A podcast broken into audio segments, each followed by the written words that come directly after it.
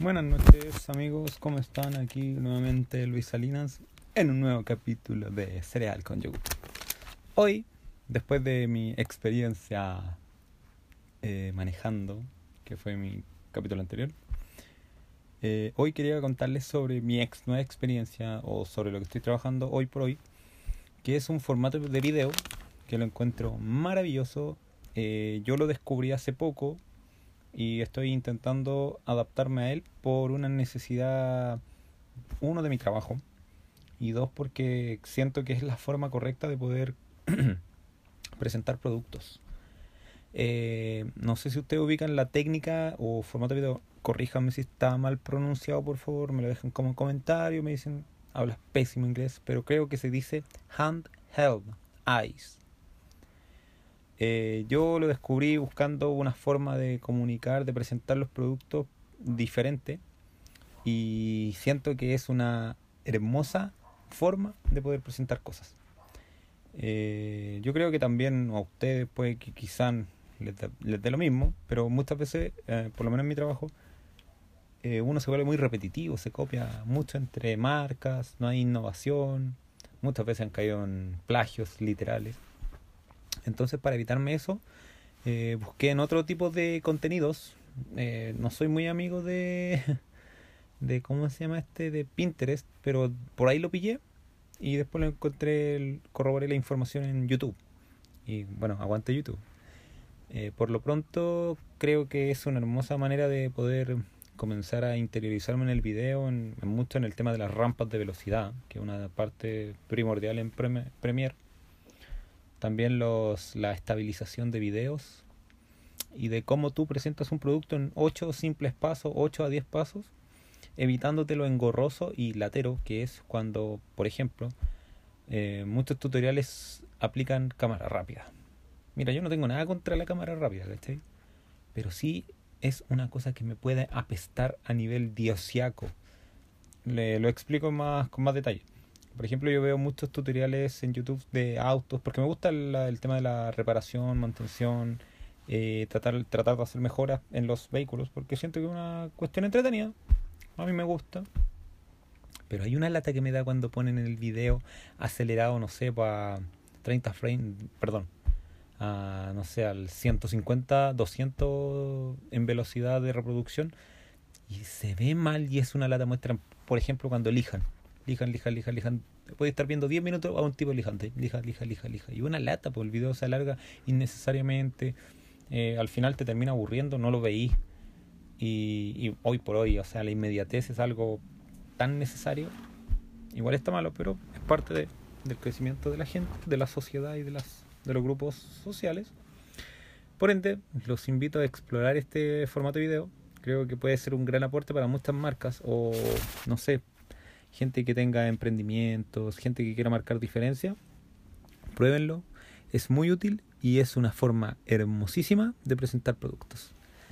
Así que eso, si tienen dudas, me pueden buscar en mis redes sociales como Luisini, Tapita de Yogur en Facebook. Y de ahí seguimos hablando, si esto no se acaba. Aguante los que hacemos videos y odio los videos acelerados. Shaolin.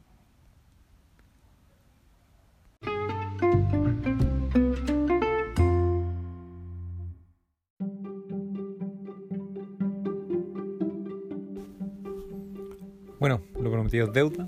He vuelto para todos ustedes y ahora les quería profundizar con el tema del handheld eyes. Este formato de video en donde la presentación es tan importante como la historia y el relato que se hace del producto. Lo que me llamó profundamente la atención de este formato fue la, la simpleza de cómo se ejecuta, pero a la vez la dificultad. Suena irónicamente extraño, se contradice solo, pero es cuando uno lo visualiza eh, se ve muy fácil de ejecutar, pero el momento de llevarlo a cabo son tantas las aristas que uno no tiene predeterminadas que agradezco mucho, por ejemplo, una de mis embajadoras, Cata, si me estás escuchando, aguante porque con ese aportazo que me hizo de generar un storyboard simple en los 8 o 10 pasos que vamos a ejecutar dentro de la misma acción del video, eh, pudimos resumir algo que por lo general comenté en la sección anterior que odio de los videos acelerados porque quedan extensos, innecesariamente largos y lateros. ¿cachai? O sea, una fomedad estar viendo 15 minutos, 10 minutos de algo que al final lo hubiesen podido hacer perfectamente en 3. Y lo usan siempre como para el relleno, para que le tener más visualizaciones, para que YouTube le pague, pero bueno, en la peor forma. O sea, yo siento que es como te estalla la gente encima, muchos dislikes, te pueden denunciar, te acusan de spam, de, hay miles de formas de poder eh, joder un trabajo que a la larga igual es trabajo. O sea, si tú lo evaluáis como generador de contenidos, es una lata, o sea, estar trabajando para nada. Yo de forma particular les recomiendo mucho ver a Daniel Schiffer. Es un tipo, no tengo idea su origen, pero el tipo es un clever, es un máquina para hacer este tipo de videos en estos formatos, en donde la invitación es simple, es como una experiencia a través de lo visual y acompañado de efectos que resaltan como, no sé, tú mueves una pieza y suena el, el sonido exacerbado, más el movimiento de cámara que le aporta como la... te mantiene pegado así. Y lo bueno es que como es tan corto, son 10, 12, no, de 8 a 10 pasos, eh, entonces no se te vuelve latero y finalmente puedes disfrutar del proceso. Quizás eh, puede tener algún inconveniente, pero yo creo haber descubierto la forma de cómo poder complementarlo, que con el texto post reforzar lo que están mostrando a modo visual, eh, de tan forma, de tan resumido, perdón, y, eso, o otro tipo que es muy bacano, es del otro lado de la cordillera, también es un máquina, se llama Mati Toledo, Matías Toledo. El tipo también es súper clever para explicar, te enseña mucho, te puede aportar muchas, eh, muchas novedades que quizá los que no somos audiovisuales vamos a encontrar súper útiles. Eh, sumado, no sé, hay, bueno, cada uno tiene sus propios youtubers que son a los que siguen o a los que son como tus profes en línea. Pero si tú llevas a cabo esta, este experimento de los handheld eyes, creo que vas a sorprender. Es mi humilde consejo. Además que la reproducción debe ser corta, es, tan corta que a la larga te termina sumando, pero lo bueno es que explicas algo en un tiempo breve. O sea, son bonitos, son estéticos. Y lo más, eh, lo que yo siento que es lo, el mayor aporte es cuando te, te, involucra las sensaciones, el tema de cómo reforzar sonidos, exacerbarlos y generar más que un solo, ver un producto es como una experiencia visual. Así que pruébenlo, creo que podría sumarle a más de alguno. Ustedes saben que me gusta compartir la información porque siento que compartir la información es mucho más, es un aporte a quedártela solo y después morir con ella. Mm, además te invita a seguir renovándote, donde cada uno ve cómo sabe, qué sabe, dónde sabe.